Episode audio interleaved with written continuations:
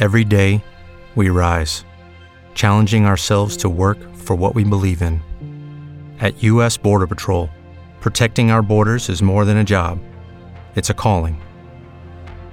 Agents answer the call, working together to keep our country and communities safe. If you are ready for a new mission, join U.S. Border Patrol and go beyond. Learn more at cbp.gov/careers. Lucky Land Casino asking people what's the weirdest place you've gotten lucky? Lucky? In line at the deli, I guess? Aha, in my dentist's office. More than once, actually. Do I have to say? Yes, you do. In the car before my kids' PTA meeting. Really? Yes. Excuse me, what's the weirdest place you've gotten lucky? I never win and tell. Well, there you have it. You can get lucky anywhere playing at LuckyLandSlots.com. Play for free right now. Are you feeling lucky? No purchase necessary. Void where prohibited by law. 18 plus. Terms and conditions apply. See website for details. Agora na Band News FM, o É da Coisa, com Reinaldo Azevedo, Bob Furuia e Alexandre Bentivolio. Oferecimento BTG. O BTG reconhece a sua trajetória. O BTG reconhece quem é você. Dê um BTG na sua vida.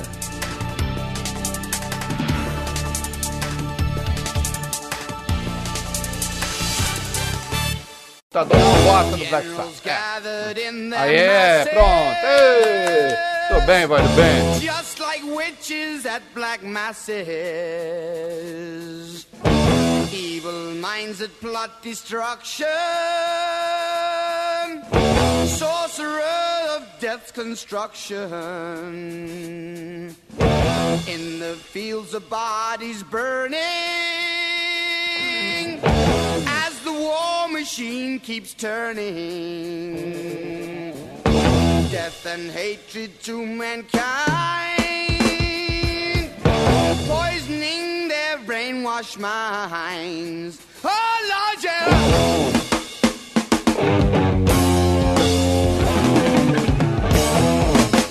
Ó, vai bem, é o seguinte. A música falou das bruxas aí, das missas negras associadas aos generais que estão tramando a morte de todo mundo. E o computador falou: assim eu não quero, assim eu não brinco. Mas ele cedeu depois. Oi? Mas ele cedeu depois, né? É, cedeu depois. Ele falou: não, gente do bem, gente boa. Bom, meninos, hoje tem pesquisa, é isso? Isso. Já saiu pesquisa IPEC? Saiu primeiro agora votos totais. Acabou de sair. Tá bom. Vamos lá, o que, que nós temos Vamos aí? lá, Lula tem 50% das intenções de voto, Bolsonaro tem 43%, brancos e nulos 5 não sabem ou não responderam, são 2%, rei. Tá, em relação à pesquisa passada, tem? Na pesquisa anterior, né, do dia 7 de outubro, Hum.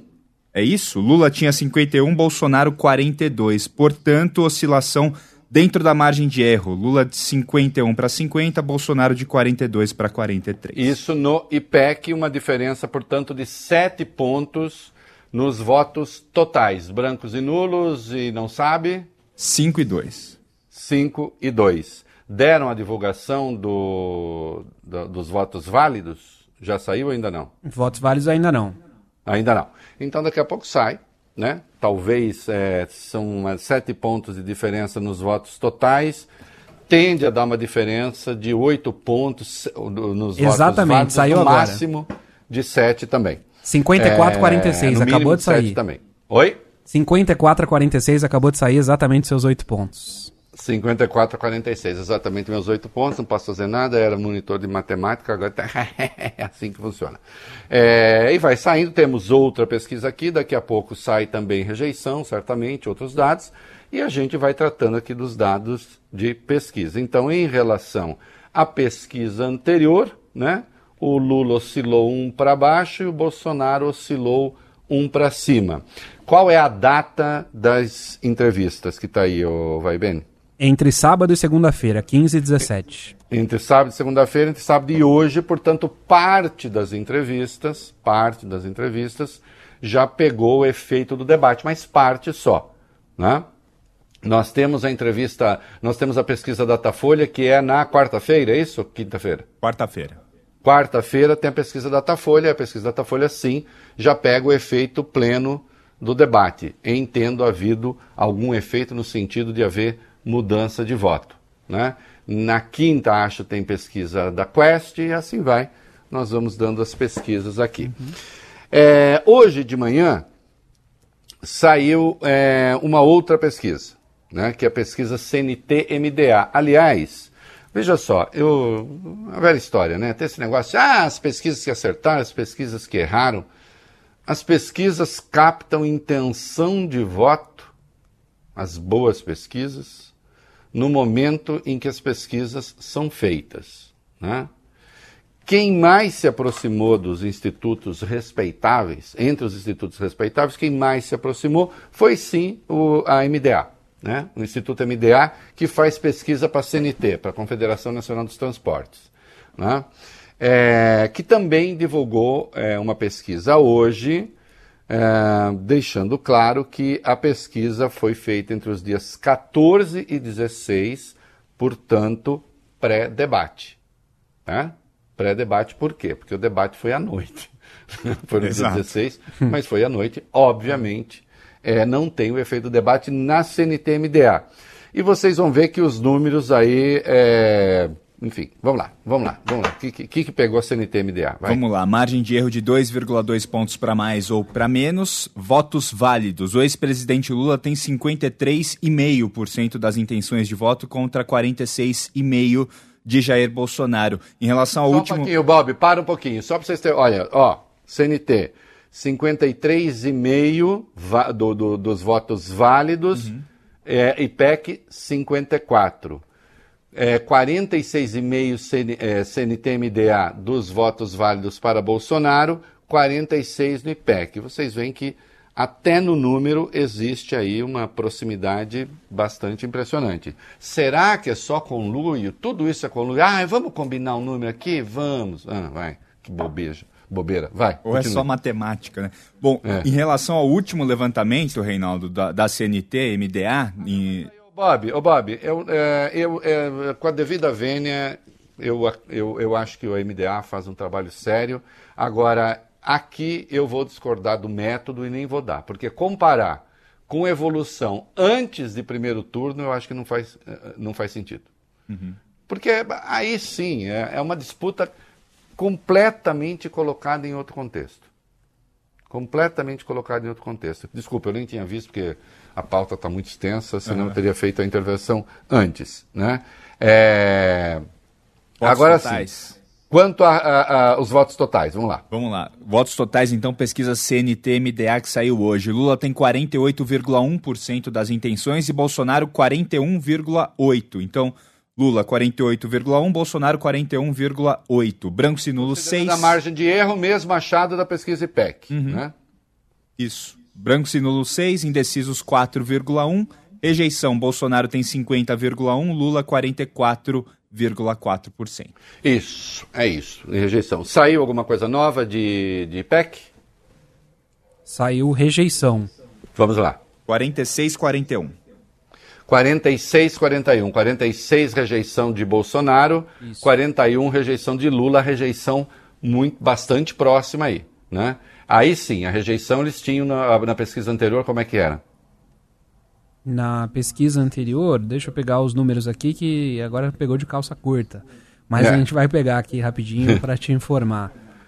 Eles não colocam um gráficozinho? Hein? Não, aqui não.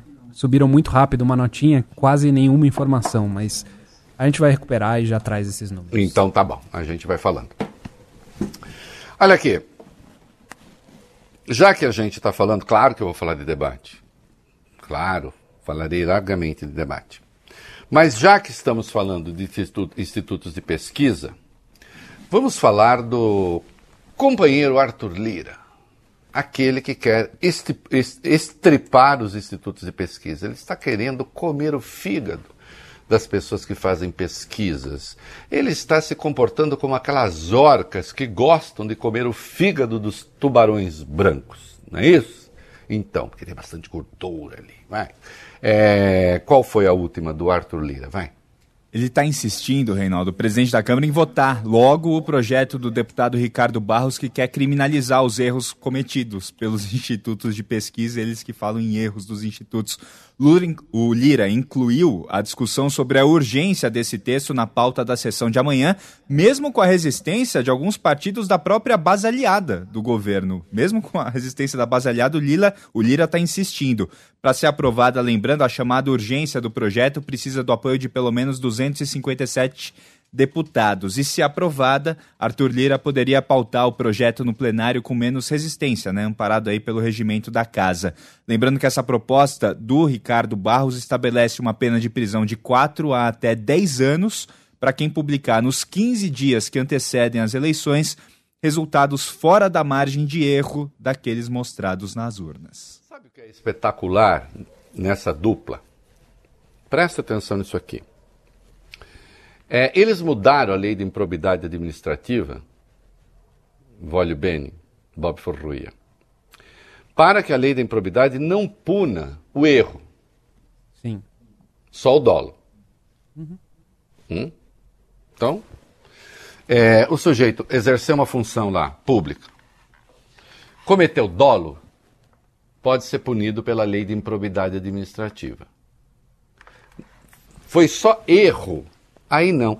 Vocês sabem que eu nem acho isso ruim. Eu falei isso à época, muita gente me criticou. Ah, mas todo mundo vai falar que é erro. Não, é, dá para apurar se foi erro ou se foi dolo. Porque sim, as pessoas podem errar. As pessoas podem errar. Eu nem estou dizendo que seja o caso dos institutos, mas estou dizendo que ninguém está livre do erro. Veja só, numa empresa privada, se a pessoa comete um erro grave, o patrão pode mandar embora. Mas o, o Bob, o Volibene, ela não vai ser responsabilizada criminalmente. Uhum. Errou. Né? Então, em matéria de administração pública, ah, erro. Agora aqui ele quer punir o erro. Quer punir o erro. É inconstitucional, além de tudo, porque, obviamente, isso está tentando criar uma barreira para a livre circulação de informação. Está atingindo o direito de informar e de ser informado. Esse é o tipo de coisa que se passa.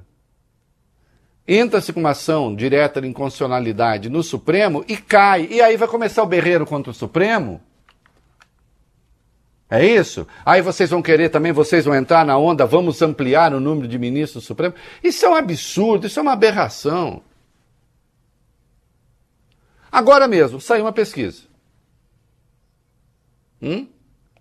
Essa pesquisa deu assim, ainda que dentro da margem de erro, houve uma aproximação em relação ao IPEC anterior.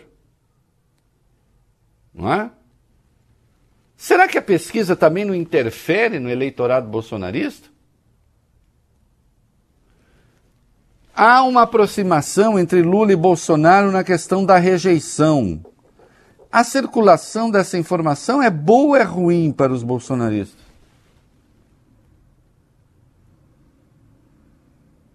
Isso é uma barbaridade. Coisa de gente autoritária.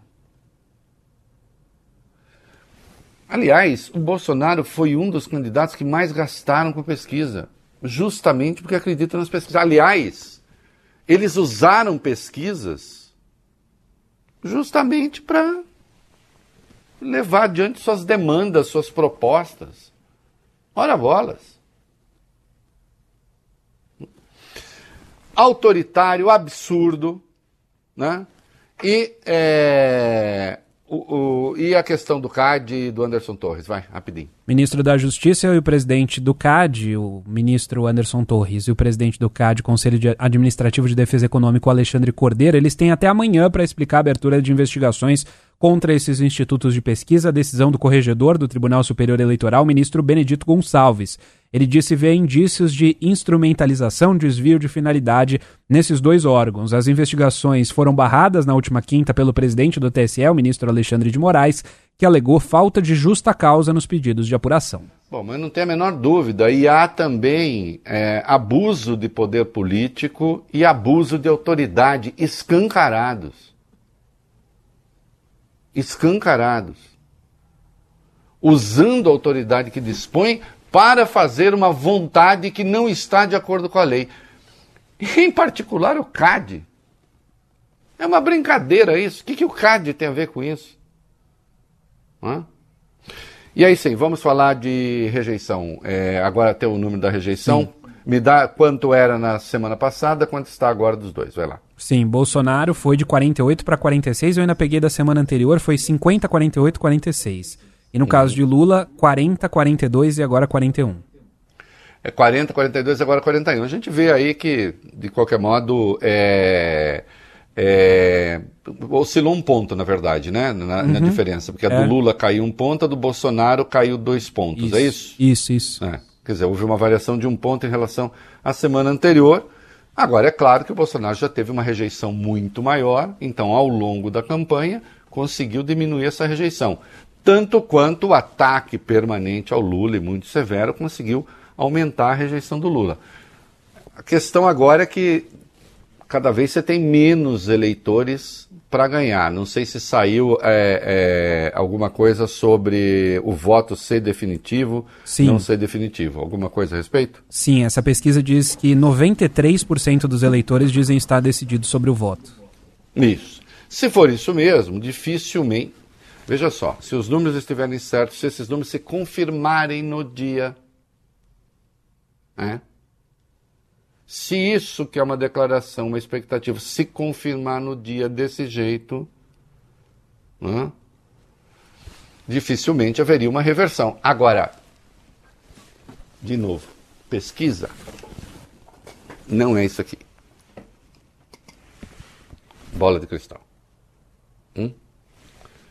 pesquisa intenção de voto no dia em que a pesquisa é feita. Tá? E tem muita coisa aí. Pesquisa do Datafolha, aí já tem efeito do debate, já tem efeito da questão da, da, da do pintou o clima com as meninas da Venezuela. Bom, enfim, é, que pelo menos nas redes está fazendo muito estrago para Bolsonaro. Então tem muita coisa aí a ver, né?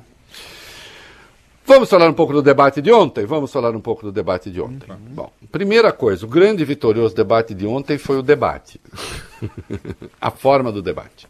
Uhum. Né? Ah, está falando isso porque está querendo driblar a questão? Não, que não se dribla nada, nunca. Né? Que é sempre de frente. É, o formato do banco de tempo, obviamente, é excelente. Aliás, todos os debates de segundo turno deveriam ser assim. Por quê? Teve o bloco da pergunta dos jornalistas. Teve. É, cada um dos blocos de 15 minutos, de meia hora na verdade, né? 15 para cada um, também foi aberto por uma pergunta de jornalista. Então os jornalistas fizeram suas perguntas e o público pôde avaliar a resposta de cada um e depois coube aos dois fazer a administração do tempo. The Lucky Land slots, you can get lucky just about anywhere. This is your captain speaking. Uh, we've got clear runway and the weather's fine, but we're just going to circle up here a while and uh, get lucky. No, no, nothing like that. It's just these cash prizes add up quick. So I suggest you sit back, keep your tray table upright, and start getting lucky. Play for free at LuckyLandSlots.com. Are you feeling lucky? No purchase necessary. Void where prohibited by law. 18 plus terms and conditions apply. See website for details.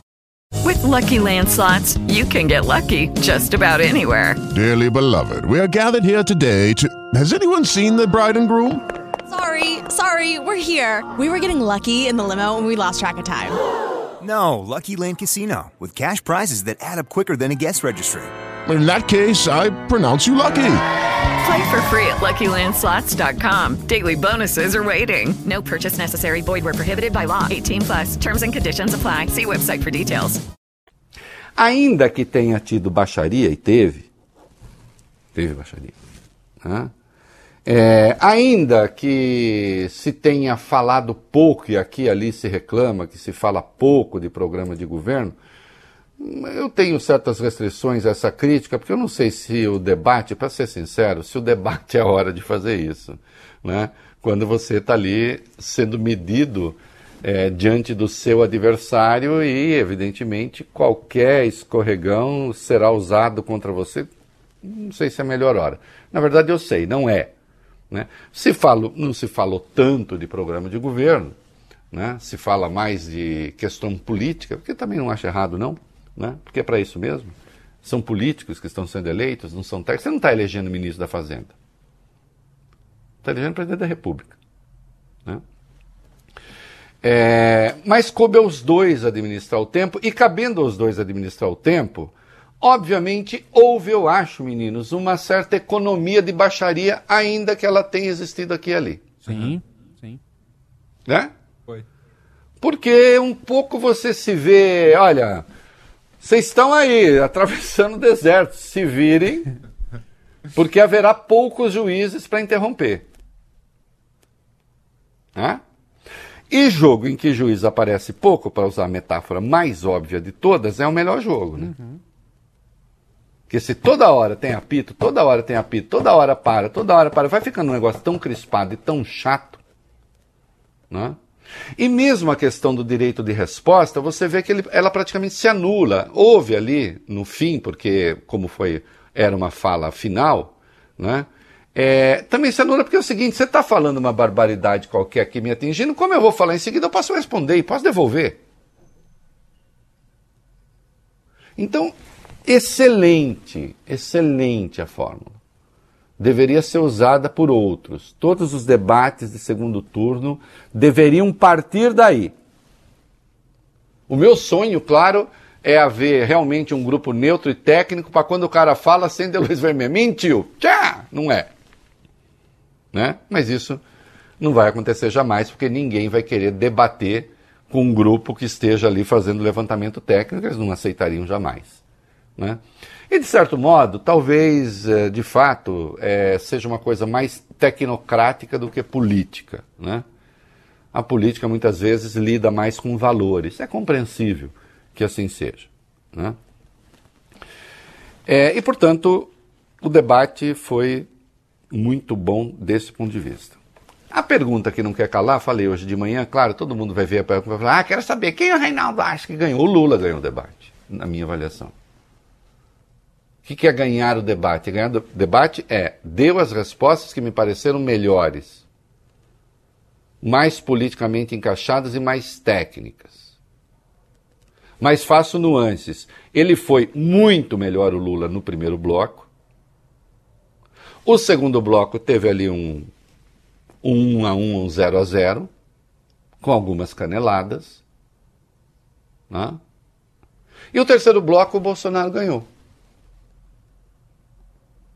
Quando eu pego o todo, acho que o Lula foi ligeiramente melhor, o que eu chamei hoje cedo, é, de cara, disse Lula ganhou por pontos. Tinha falado até no Twitter já.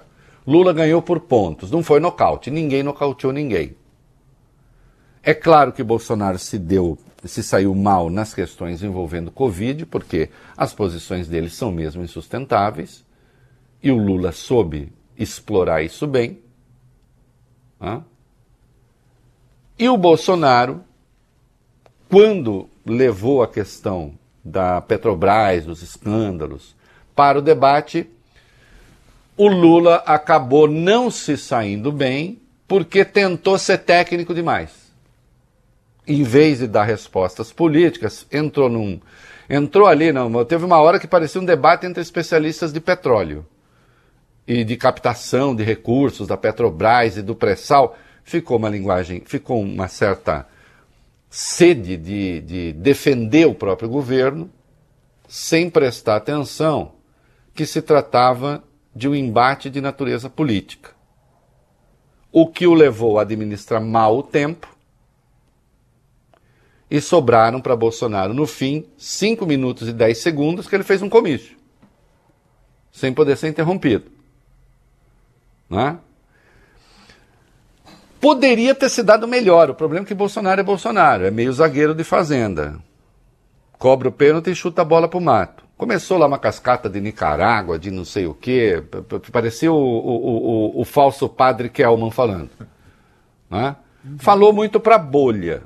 Se ele faz um discurso ali fora da bolha, aí eu acho que é, teria sido melhor para ele.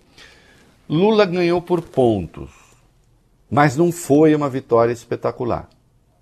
Não foi uma vitória à altura do debatedor que ele é. Bolsonaro é um péssimo debatedor, sempre foi. Ele tem um raciocínio muito interrompido, não muito claro. Né?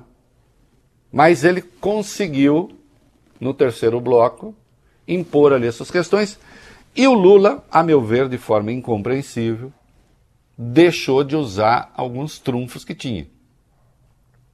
Por exemplo, Sérgio Moro estava lá assessorando Bolsonaro.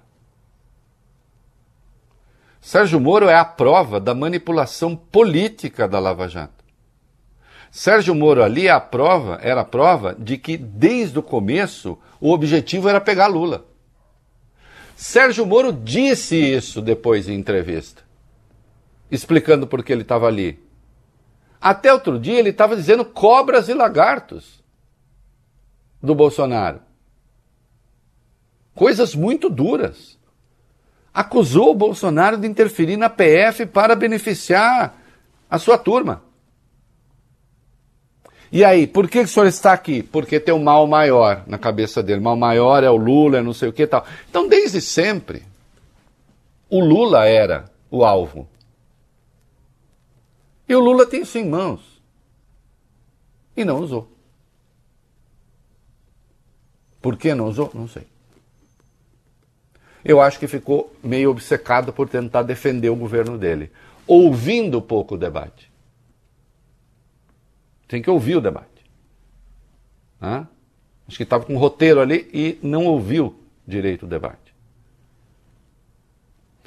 É, evitou temas. Ele, ele apareceu com um brochezinho contra a pedofilia infantil como se aquilo fosse constranger de algum modo o Bolsonaro. Ele não tocou na questão, tocou lateralmente na questão das meninas venezuelanas, e nós vamos voltar a esse assunto sim, porque não há distorção nenhuma nisso, o Bolsonaro falou aquilo. O Lula evitou o assunto, claramente. Fez uma referência indireta, ninguém nem entendeu, muitos não entenderam, e aí deu a chance do Bolsonaro ler o despacho do Alexandre de Moraes que mandou o PT tirar a propaganda do ar, a meu ver, de modo incompreensível também injustificável. Mas é a decisão do ministro. E pela primeira vez, quem diria, hein, meninos? O Bolsonaro usando Alexandre de Moraes para se defender, hein? Foi. Rede, rede que momento né? lindo. Né? Que é isso. Que momento, hein? O Alexandre de Moraes. Uhum. Né? É...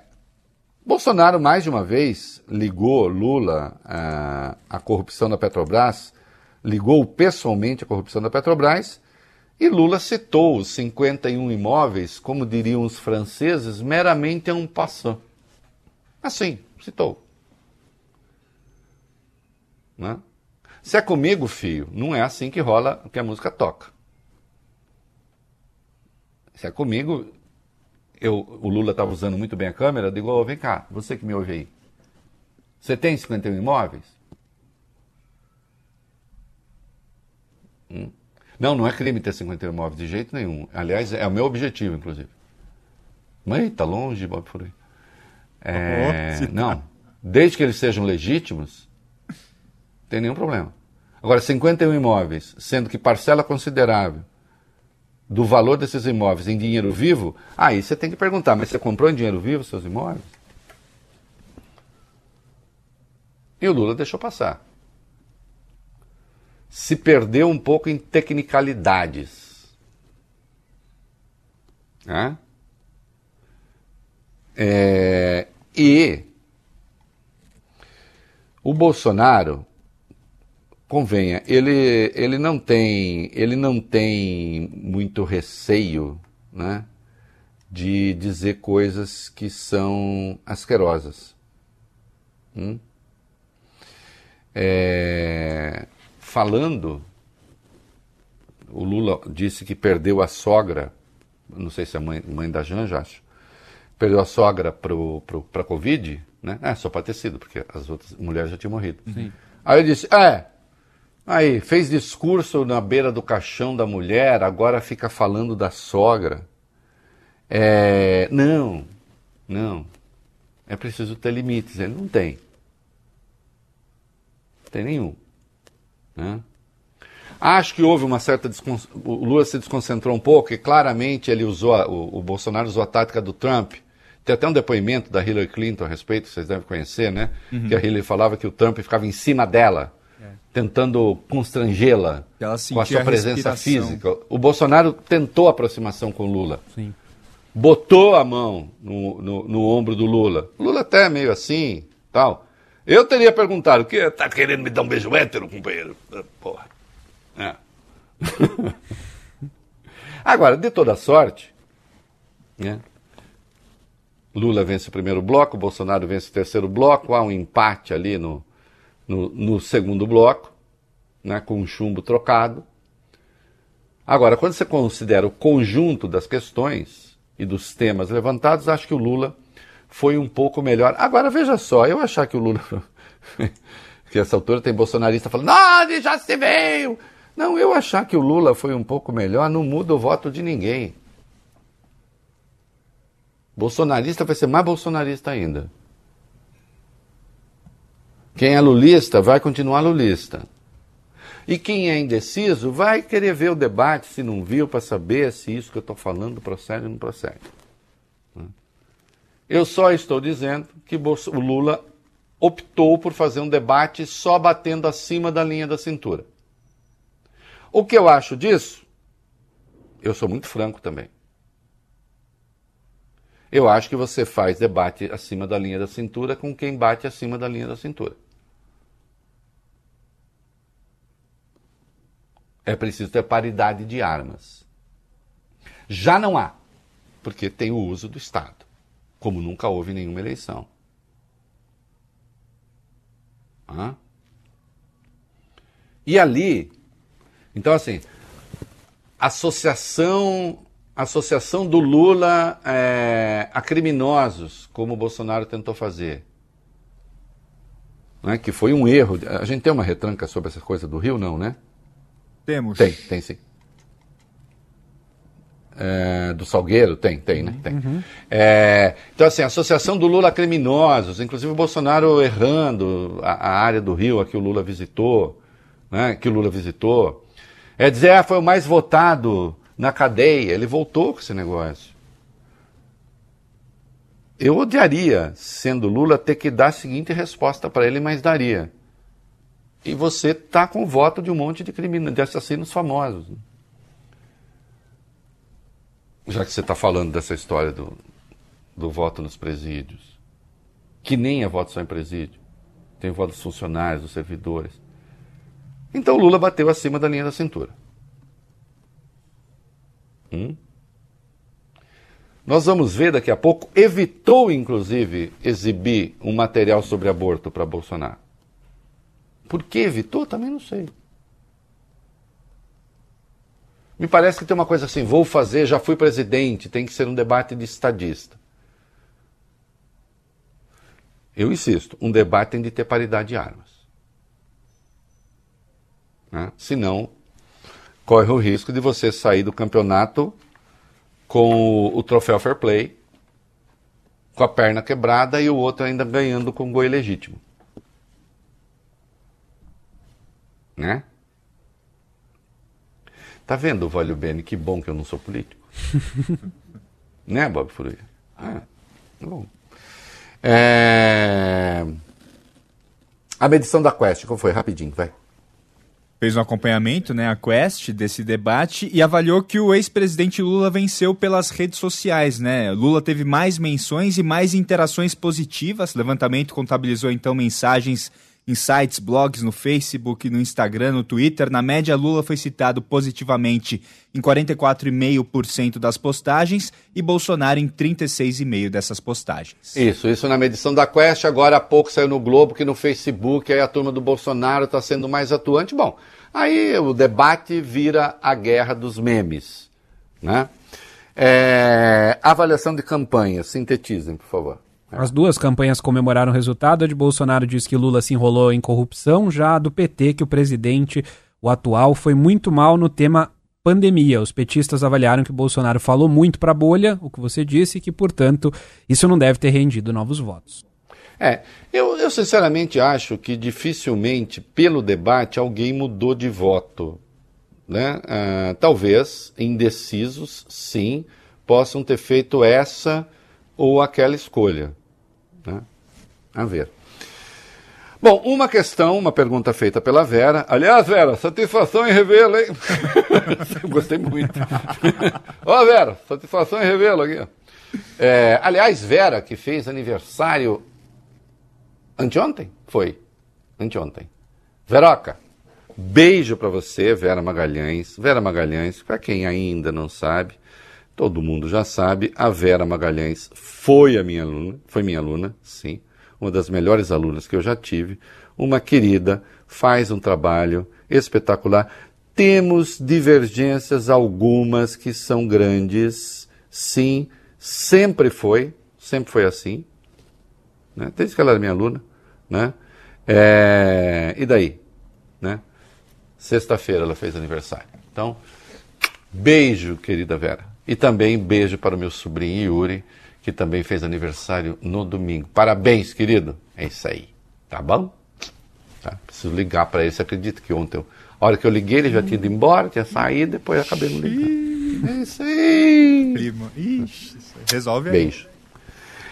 Pergunta feita pela minha querida Vera sobre a mudança do número de ministros supremo. O que, que rolou? Vai. Proposta que aumentaria né, de 11 para 15 ministros no STF, isso que está circulando. Aí o Bolsonaro disse o seguinte: da minha parte está feito o compromisso. Não terá nenhuma proposta, como nunca estudei isso com profundidade, disse o presidente. Oh. é, acredite quem quiser, a, a, a, resposta anterior dele é a coisa está sobre a minha mesa, né? É, e o Lula disse: você não indica ministro Supremo para votar favoravelmente a você para se beneficiar. Aqui, por exemplo, teve uma. O Lula perdeu a chance, e, e ele podia ter feito isso nos 15 minutos do, do, bloco, do blocão, que o Bolsonaro disse que o Faquin é, só. É, que o Lula só era candidato porque o Faquin é amigo dele, livrou ele dos processos. O Lula poderia ter lembrado perfeitamente bem que o Lula só foi preso porque, por 6 a 5, o Supremo negou um habeas corpus preventivo para ele, Lula. Dos seis ministros que negaram habeas corpus preventivo, cinco foram indicados pelo PT. Dos cinco que defenderam habeas corpus preventivo, três não eram indicados pelo PT. Portanto, não havia ministros do Supremo fazendo a vontade do PT. A questão da anulação se deveu à absoluta incompetência do Sérgio Moro, que era incompetente mesmo, o processo não era para ele. Aliás, a única coisa que se pode criticar é a demora do Supremo em ter decidido essa questão. Aí sim. It is Ryan here and I have a question for you. What do you do when you win? Like, are you a fist pumper? a woohooer, a hand clapper, a high fiver. I kind of like the high five, but if you want to hone in on those winning moves, check out Chumba Casino. At ChumbaCasino.com, choose from hundreds of social casino style games for your chance to redeem serious cash prizes. There are new game releases weekly, plus free daily bonuses. So don't wait. Start having the most fun ever at ChumbaCasino.com. No purchase necessary. VGW. Void were prohibited by law. See terms and conditions. 18 plus. Tax day is coming. Oh, no. But if you sign up for Robinhood Gold's IRA with a 3% match, you can get up to $195 for the 2023 tax year. Oh, yeah. Sign up at Robinhood.com slash boost by tax day to get the biggest contribution match on the market. Subscription fees apply. Investing involves risk. 3% match requires gold for one year from first match. Must keep IRA for five years. Robinhood Financial, LLC, member SIPC. Huh? E que não foi o Faquin. A anulação se deu por oito votos a três. A suspeição do Moro se deu por sete votos a quatro. E aí, num dado momento, tratando dessa questão, o Bolsonaro disse: se eu for reeleito, eu vou, vou, vou, vou, indicar mais dois, aí o PT vai ter cinco ministros, eu vou ter quatro ministros. Não é assim que o Supremo tem de ser visto, pelo amor de Deus. O Supremo não é uma extensão do Executivo. Isso é um absurdo. Né? E eu estou dizendo aqui, embora quando saíram, quando deu aquele 6 a 5 contra o habeas corpus do Lula, eu bati muito no 6. Inclusive o Alexandre é um deles. Critiquei. Critiquei. Porque era para ter dado habeas corpus.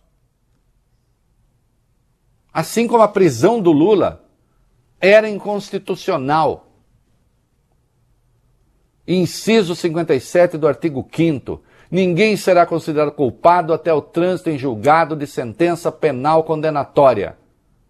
Se não há o trânsito em julgado, segundo o texto constitucional, culpado não é. Esse culpado não é, não pode ser preso em decorrência da sentença. Ele pode sim ter prisão preventiva decretada. A qualquer momento. Aliás, pode ter prisão preventiva decretada antes, de, o processo nem abriu ainda, está com a prisão preventiva ali decretada. Porque foi preso em flagrante, civil, é reincidente, o que, lá, decreta prisão preventiva. E aí vai começar o processo. Hum? Supremo não é a casa da mãe Joana. Ah, Bolsonaro e a favela e Lula e tal. Que foi aqui a tentativa de ligar o Lula ao crime organizado. Vem. Sim, outro trecho que repercutiu bastante nas redes sociais, quando o presidente Jair Bolsonaro disse a Lula que ele teria visitado esse complexo do Salgueiro na semana passada e que só teria traficante do lado dele. Primeiro, que o ex-presidente visitou o complexo do Alemão, no Rio de Janeiro, não do Salgueiro. E segundo, que Bolsonaro disse foi fake news que a gente já desmascarou aqui na semana passada. Perfis bolsonaristas estão dizendo que o rapaz negro que posou para uma foto com Lula seria um traficante. Ele, na verdade, é um ator que mora na comunidade no debate, Lula rebateu dizendo que na favela tem trabalhador, gente que acorda às 5 da manhã para trabalhar. E é por isso que hoje aconteceu, o Tarcísio estava na favela de Paraisópolis, teve lá um tiroteio e inicialmente, agora o próprio Tarcísio disse que não foi atentado. Sim, eu bati no Tarcísio. No UOL, por escrito, no UOL, que eu, eu, eu fiz um, UOL, um, um, vídeo hoje, é, com eles lá, né, um bate-papo.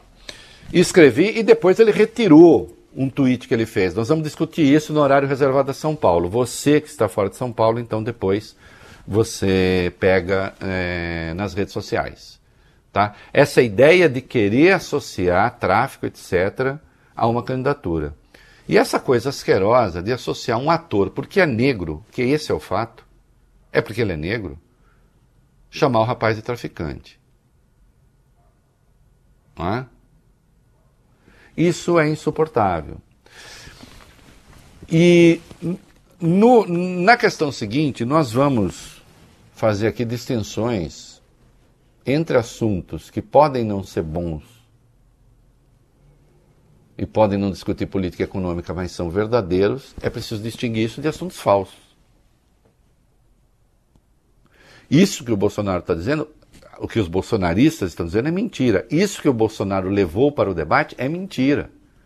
Dizer que o Lula desfilou ao lado de traficantes no complexo do Alemão é isso que eu chamo bater abaixo da linha da cintura. Entende? É mentira. Ao passo que se o Lula tivesse falado da Venezuela, das meninas da Venezuela, seria verdade. Mas resolveu levar o troféu Fair Play. Então vamos falar de Venezuela, vai lá. Vamos lá, Reinaldo. A Comissão de Direitos Humanos da Câmara Legislativa do Distrito Federal, a chamada Câmara Distrital, entrou com uma representação junto à Defensoria da Infância e da Adolescência para garantir uma medida protetiva para as três adolescentes venezuelanas citadas pelo presidente Jair Bolsonaro na semana passada, na sexta-feira, na entrevista que viralizou nas redes sociais. Solicitação foi encaminhada ontem após a divulgação de que a primeira-dama, Michele Bolsonaro, e a senadora eleita Damaris Alves, ex-ministra, fariam uma visita à família dessas meninas que vive em São Sebastião, né, na periferia de Brasília. A declaração de Bolsonaro foi dada em uma entrevista a um podcast. Ao falar sobre o suposto risco de o Brasil virar uma Venezuela, no caso de uma vitória de Lula, o presidente contou a seguinte história e a gente separou o vídeo para vocês. Eu estava em Brasília, na comunidade de São Sebastião, se não me engano, no sábado de moto. O pessoal sempre porrada. Meu cara, passeando de moto. Passei de moto, sim. Passei de jet ski, passei de cavalo, de jegue. Tá? Parei a moto numa esquina, tirei o capacete e olhei umas menininhas, três, quatro bonitas, de 14, 15 anos, arrumadinha num sábado numa comunidade. E vi que eram meio parecidas. Entrei um pintão clima, voltei. Posso entrar na tua casa? Entrei. Tinha umas 15, 20 meninas, sábado de manhã, se arrumando todas venezuelanas. Eu pergunto, meninas bonitinhas, 14, 15 anos, se arrumando no sábado, para quê? Ganhar vida.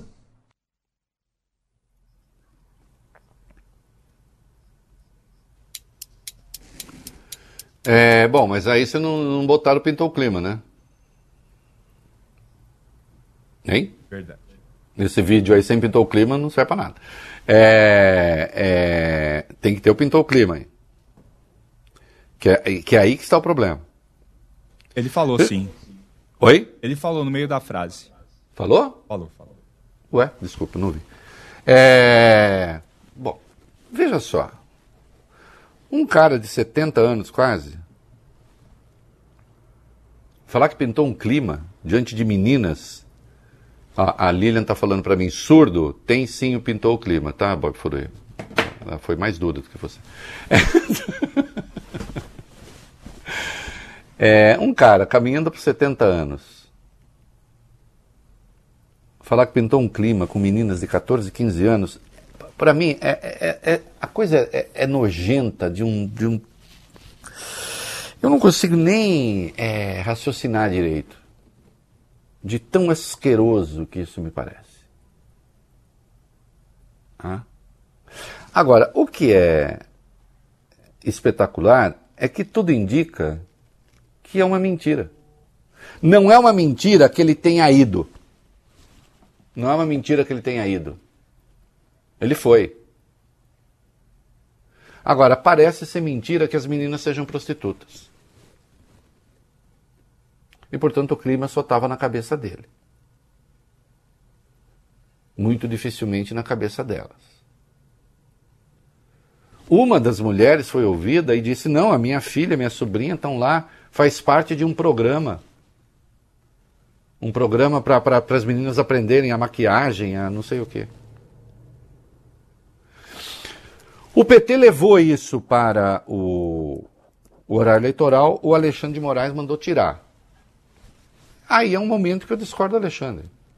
Veja, veja, veja, Bob, veja, Vale bem como são as coisas. Né? Quando eu discordo do Alexandre, o Bolsonaro concorda. Né? Uhum. Tanto é que ele usou o Alexandre lá para se defender. Eu não sei porque foi tirado, porque ele falou isso.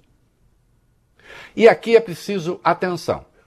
Atenção que aqui a gente precisa tratar coisa com muita delicadeza.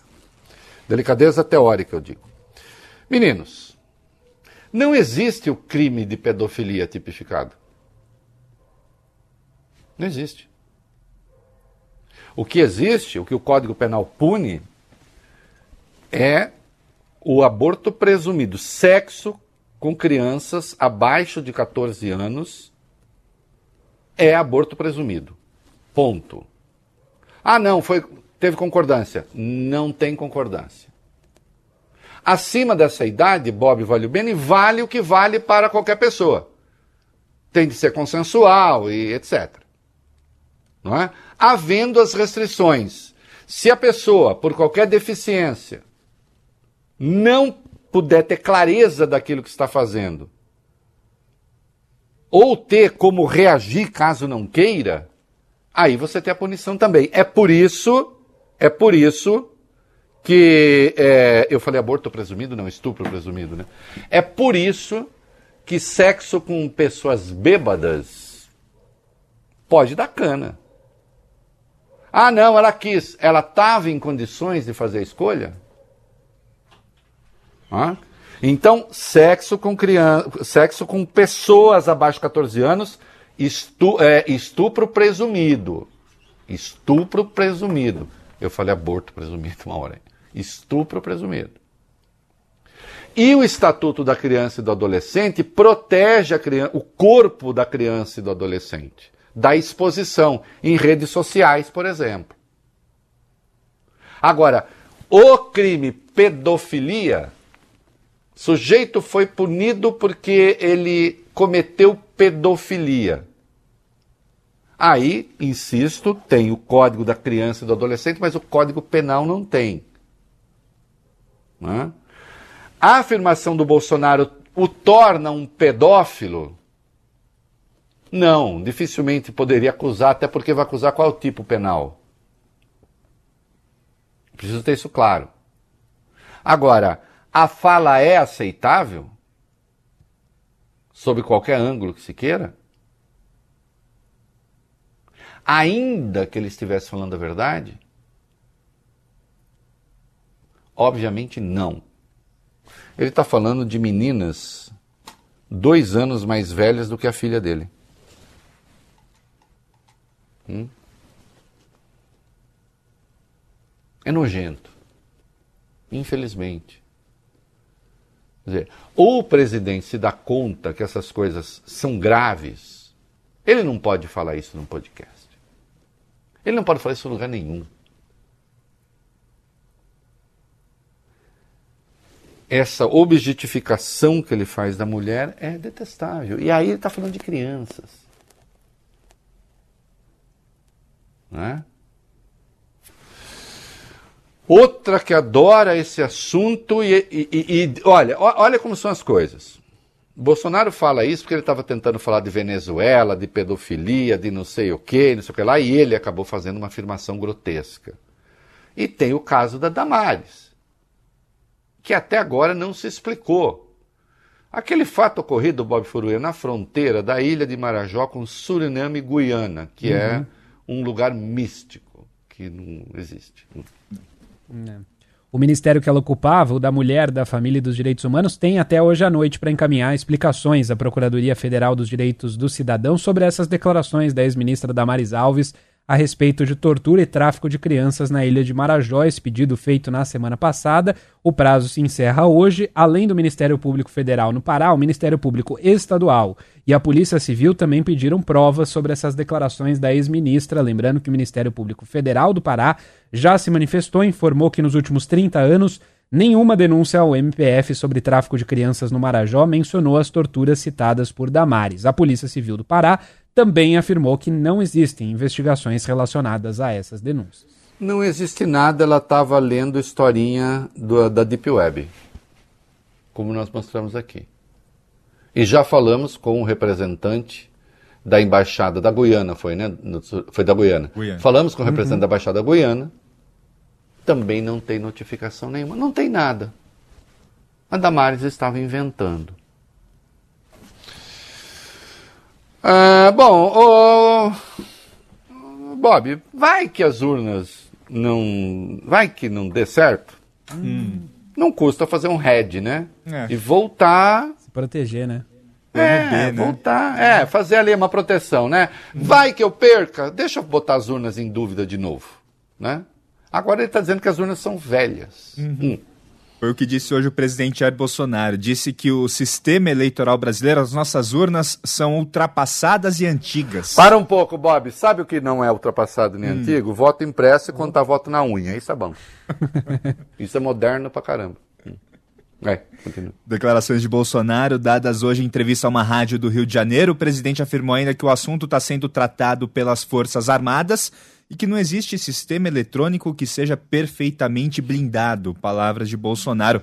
Ao justificar essa frase, Reinaldo, o presidente disse que, aspas, até na NASA a molecada entra. Fecha aspas. Bom, e sobre as Forças Armadas, o Ministério da Defesa continua sem apresentar o resultado da tal auditoria feita no primeiro turno. É, até na NASA a molecada entra justamente porque a coisa está na internet, né? A urna não tá. Não, e esse negócio assim de virar assim, ah, não, nada, é, isso é como dizer assim, Vólio Bene, Bob Furuia, nada nesse mundo é perfeito. Vocês vão falar, oh, então tá. Mas o que, o que rei é imper... Ah, não, não, tô falando. Sim. É um absurdo isso. Então, ah, nada é seguro. Bom, voto impresso aí é muito menos seguro como era, né? Com um longo histórico de fraude. Não é isso? É... Eu vou fazer o comercial. Olha, o Ben falou assim, ô maluco, tem, vamos fazer. Olha, tem coisa muito importante, vamos falar sobre Paraisópolis, é, no horário de São Paulo, você que está fora de São Paulo, depois acompanhe o, o tal do tiroteio. E tem muita coisa ainda, tem a, tem a coisa do aborto, tem do- o Lula que falou, ô Bolsonaro, isso aqui, ó, falou de um papel, a gente já sabe o que tem nesse papel, e tem outras coisas. Vai lá. Você está ouvindo na Band News FM o É da Coisa. Ah, meninos, eu já tinha mudado, na verdade. Eu já tinha colocado em nacional, mas tinha colocado no segundo bloco o Tarcísio. Ô, velho, tá louco? Vamos lá, o que, que a gente tem aí? Um pouquinho, falar um pouquinho da economia, vai. Quatro minutos. Vamos falar então de economia, Reinaldo. A desoneração promovida pelo governo federal e pelo Congresso às vésperas da eleição derrubou a arrecadação dos estados com ICMS no terceiro trimestre deste ano. Foi o que você avisou aqui, Reinaldo Azevedo, que iria acontecer ao mexer nos impostos estaduais sobre combustíveis. Presidente Bolsonaro atrapalhou o caixa, o fluxo de caixa, queda geral de 1,2%. Se se for considerada a inflação do período, porém, a perda chega a 8%. A gente está falando de 14 bilhões e meio de reais. Lembrando que parte desses impostos vai para os municípios, outra para os estados e ainda existe uma parcela obrigatória para saúde e educação. Muitos estados só não entraram no vermelho ainda graças ao Supremo Tribunal Federal. Decisões liminares da corte têm permitido a alguns estados compensar as perdas do ICMS por meio de descontos nas parcelas de dívidas com a União. Em razão de decisões tomadas pelo grande, corajoso e gigantesco Gilmar Mendes, é isso mesmo. Que pelo governo e atenção, tá, estamos falando dessas perdas porque isso começou agora, né? Praticamente segundo semestre. Quando você anualiza a perda, a anualização da perda de Minas, por exemplo, é 12 bilhões. E Minas, que está em recuperação judicial, a dívida. Né? É, quando se analisa a perda de São Paulo, é de 15 bilhões. Então os estados vão ficar numa situação muito difícil. Né? O maior ministro da Fazenda do mundo mundial e, da, da, e, da, e, de todas as esferas e de todos os planetas, o Paulo Guedes, né? eles conseguiram é, isso que conseguiram com inflação, com combustível e tal, usando desses truques. E insisto, eles atacam tanto o Supremo, né? Isso é ilegal. Isso é ilegal. Assim como a PEC dos benefícios, também ilegal, de caráter eleitoral. Essa é a verdade inequívoca. E está aí agora, chegou a conta. Essa é uma das questões que o próximo mandato terá de resolver. Como? Não sei se o Paulo Guedes vai falar, ah, vende aí, não sei, vende o Palácio dos Bandeirantes, vende, vende a cidade administrativa de Minas, vende tudo. Não é? Ah, sim, ainda economia, mais um pouquinho, vai lá chamado Índice de Atividade Econômica, o IBCBR do Banco Central, considerado a prévia do PIB, registrou uma queda de 1,13% em agosto, o maior tombo mensal desde março de 2021. Os especialistas atribuem esse resultado a uma desaceleração no comércio e também nos serviços. Em 12 meses, o indicador subiu 2,08% e no acumulado do ano, de janeiro até agosto, cresceu 2,76%. O resultado oficial do PIB do país, medido pelo IBGE, será divulgado nas próximas semanas. Já era, já essa queda já tinha sido cantada, né? Essa queda já tinha sido cantada, não é absolutamente surpresa, né? Apenas que quando eles fazem as contas, eles fazem, eles fingem que tudo continuará pelo topo, né? E vem o mundo real, né? Vem o mundo real. É, Boletim Fox. Mercado reduziu de 5,71 para 5,62 estimativa de inflação desse ano, 16 queda seguida. Mesmo assim, o indicador continua acima do teto da meta do governo, que é de 5%. Para o ano que vem, projeção está em 4,97. Boletim Fox do Banco Central também melhorou um pouquinho. Previsão do PIB em 2022 e 2023. Para esse ano, os analistas elevaram o número de 2,70 para 2,71, alta do PIB. Para o ano que vem, avanço de 0,54% para 0,59%. E só para deixar claro, tudo isso que eles fizeram, essas intervenções, não foram em vão. Tem efeito, tem efeito eleitoral. Diminuiu a rejeição do Bolsonaro, aumentou a avaliação positiva do governo e o número de pessoas dispostas a votar nele. A questão é saber: é legítimo que um presidente faça isso para se reeleger?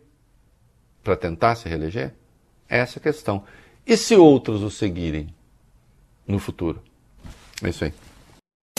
Você está ouvindo na Band News FM o É da Coisa.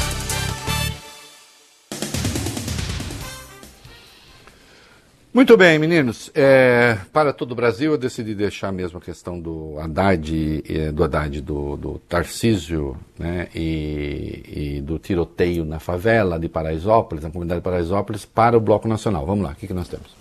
Candidato do Republicanos ao governo de São Paulo, Tarcísio de Freitas, teve de interromper uma agenda no Polo Universitário de Paraisópolis, que fica na zona sul de São Paulo, por causa de um tiroteio nas redes sociais. Num primeiro momento, ele disse ter sido alvo de um ataque criminoso. Escreveu o seguinte, aspas, Em primeiro lugar, estamos todos bem. Durante visita ao primeiro polo universitário de Paraisópolis, fomos atacados por criminosos. Nossa equipe de segurança foi reforçada rapidamente com a atuação brilhante da PM. Um bandido foi baleado, estamos apurando detalhes sobre a situação. Agora à tarde, Reinaldo, Tarcísio concedeu uma coletiva de imprensa e aí é o que você disse mais cedo, né? Ele meio que voltou atrás, afirmou que não foi um atentado político, que não tinha cunho político partidário. Em nota, o governador de São Paulo, Rodrigo Garcia, informou que conversou com Tarcísio e que vai investigar esse caso. É, Bolsonaro chegou a comentar, vai lá. É, ele não seguiu muito a linha do candidato dele ao governo paulista. O presidente disse que ainda é cedo para dizer se há motivação política nesse tiroteio de hoje. Falou em Brasília sobre o assunto e disse o seguinte: Eu recebi um telefonema do Tarcísio, algumas imagens também, tudo é preliminar ainda, então eu não quero me antecipar se foi uma ação contra a equipe dele, se foi uma ação isolada, se algum conflito já estava havendo na região, então seria prematuro eu falar sobre isso. O que eu sei é que há poucos dias teve uma ação de dois tiros numa igreja onde a primeira-dama se faria presente. O elemento foi preso, detido, confessou ser do Comando Vermelho que os dois tiros foram para intimidar e evitar que muita gente comparecesse a esse evento. É, evidentemente, ele tentou emprestar um cunho político, como tentou também o Tarcísio. Eu escrevi um texto muito duro sobre ele, falei muito duramente hoje no UOL, quando é, conversei ao vivo com o UOL, sobre esse assunto. Agora ele recuou. Ainda bem. Ainda bem. Mas depois, né, Tarcísio, milhares de pessoas, sei lá quantas, receberam a mensagem falando em atentado político. E agora a polícia está negando mesmo, em entrevista, né? O general que responde pela segurança pública de São Paulo, vê como é o nome dele aí? O João Camilo, João Camilo Pires. Pires. O João Camilo. Está dizendo, não foi atentado político, o tiroteio aconteceu a 100 metros dali. Eu lamento, eu lamento, e até agora ele não retirou essa fala, e eu vou cobrar dele aqui, ao vivo, porque ele é, estão inaugurando ali uma escola. É, eu conheço, inclusive, pessoas que fazem parte dessa iniciativa, gente de bem. Conheço. Eu quero falar com o senhor Wallace Rodrigues, empresário da comunidade, empresário, tem uma startup envolvendo é, é, salão de cabeleireiro e não sei o que, que está envolvido com esse negócio. Ele deu a seguinte declaração, segundo a Folha, e até agora o seu Wallace não retirou. Ouvimos disparos do lado de fora do prédio, foram disparos para o alto de opositores políticos de Tarcísio. Você afirmou isso? Você tem de responder por isso. Então você sabe quem foi? Foram opositores políticos de Tarcísio? É mentira, certo? É mentira. Você tem de falar que, ou, ou você nega, fala assim, Folha, eu não disse isso, a Folha está louca, e eu duvido que não tenha dito. Ou eu me arrependi, falei bobagem, menti. Porque alguém que vai fazer o trabalho social que você vai fazer não pode mentir. Já acho estranho que a inauguração de um projeto como esse e tal esteja associado a uma agenda política. Mas é com vocês. Agora, sua declaração é inaceitável porque ela é mentirosa. E vem um dia depois de Lula ter tentado ligar o seu adversário ao crime. Né? Venceu meu tempo, Urbano? Não, ainda não. Ainda não. Quanto tempo mais eu tenho? Tem mais uns dois, três, é. Dois, três minutos? É. Ah, excelente. E aí sim, o, o Haddad né, se manifestou. O que, que ele falou? Isso, ele falou o seguinte: estou fazendo uma campanha de paz e muito respeitosa. Fui ao debate da Band e todas as pesquisas mostraram uma vitória expressiva da minha campanha sobre a dele. Eu nunca faltei com educação e respeito com ninguém, nunca faltei com respeito ao meu adversário. Sempre trabalhei no campo da dignidade e da política. É a quarta campanha que faço sem nenhum incidente, falando educado e sem me recusar a debater com ninguém. Exato. Até porque quando o tal do Wallace diz é coisa de adversário do Tarcísio, meu Deus do céu, quem é adversário do Tarcísio? Não é o Haddad? Você está dizendo que é coisa do Haddad? Aí o Tarcísio recuou. Porque sabe que isso não é assim fácil. Porque se vai tentar politizar, aí nós temos que investigar isso a fundo. Aí tem que entrar, para valer. Até porque Pergunta objetiva, meninos, que eu desenvolvi esse raciocínio desde cedo. Isso aqui interessa aos adversários do Tarcísio? A quem interessa? Não, não. Isso interessa aos adversários do Bolsonaro? A quem interessa um troço como esse?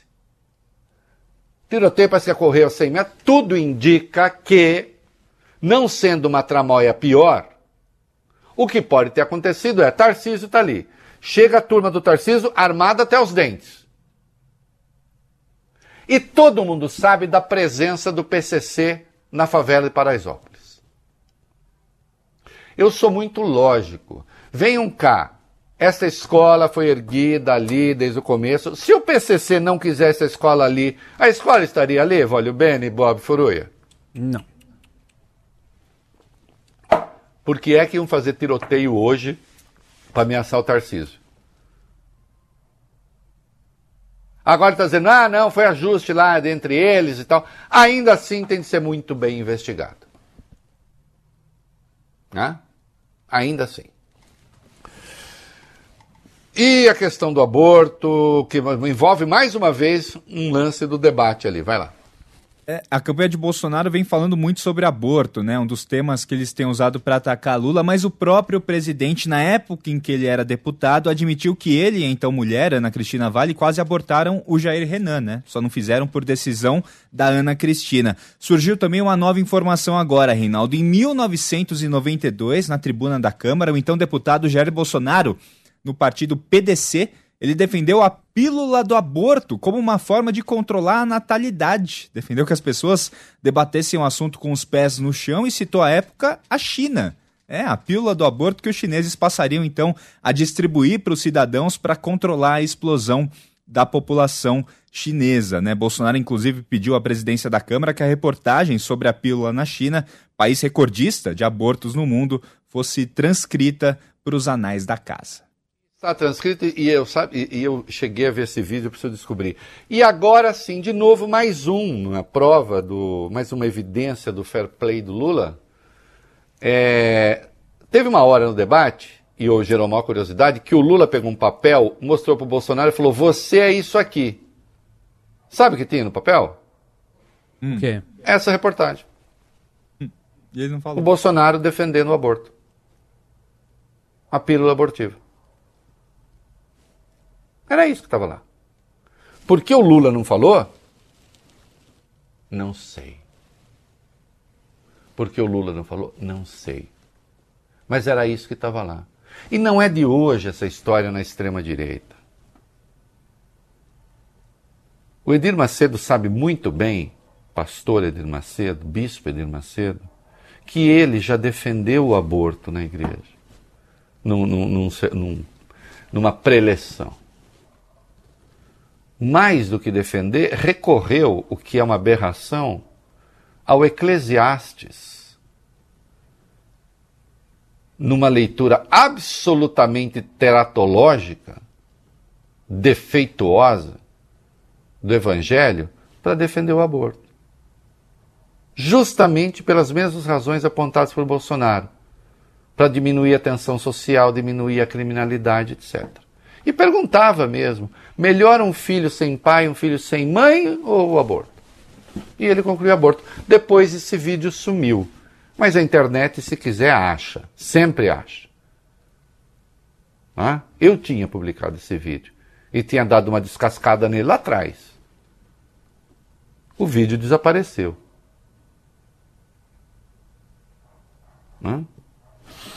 E eu já votei no Lula, isso daí. Aliás, o Reinaldo inverteu os títulos aí, mas é, te- Sim, tem a retranca tem, tem, tem, tem. É, é, já votei. O Lula falou isso ontem. Você votou em mim, Bolsonaro. Ah. É, foi um dos momentos que mais chamaram a atenção durante o debate, foi quando o ex-presidente Lula falou que o atual presidente Jair Bolsonaro o apoiou, apoiou Lula na época em que era deputado federal, o candidato à reeleição negou no debate, mas hoje veio à tona um vídeo de dezembro de 2002 em que Bolsonaro, então deputado, no plenário da Câmara, admitiu que votou no ex-presidente Lula no segundo turno das eleições de 2002 e a gente acompanha esse vídeo agora.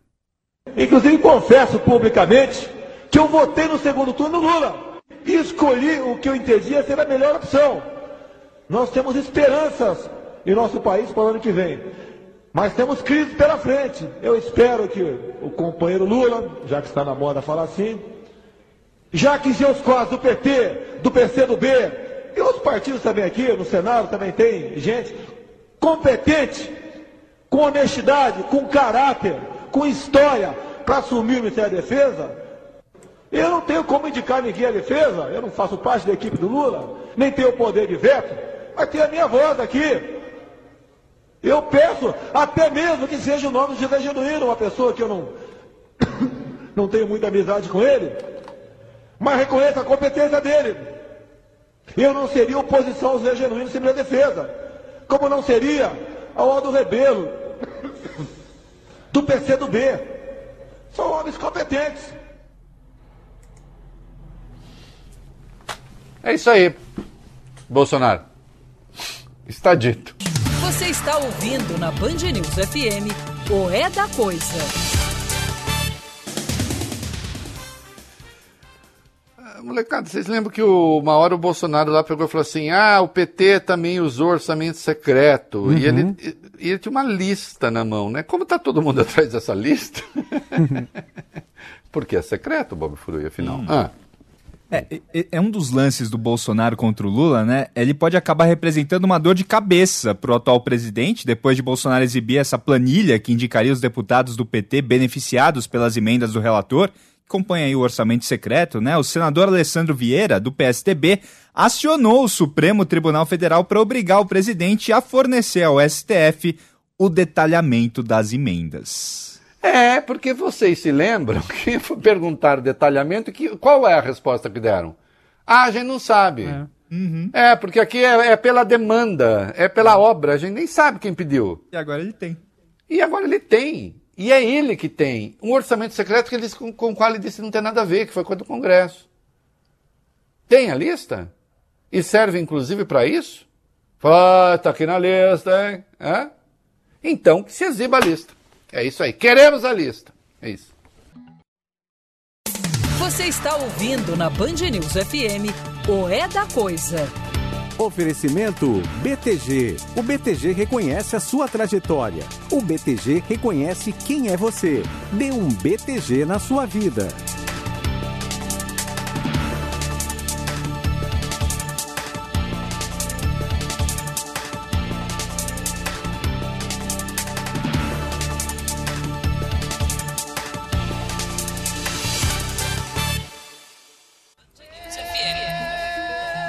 Tchau, até amanhã.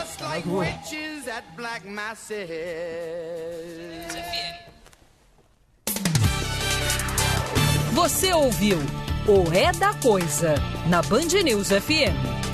Oferecimento BTG. O BTG reconhece a sua trajetória. O BTG reconhece quem é você. Dê um BTG na sua vida.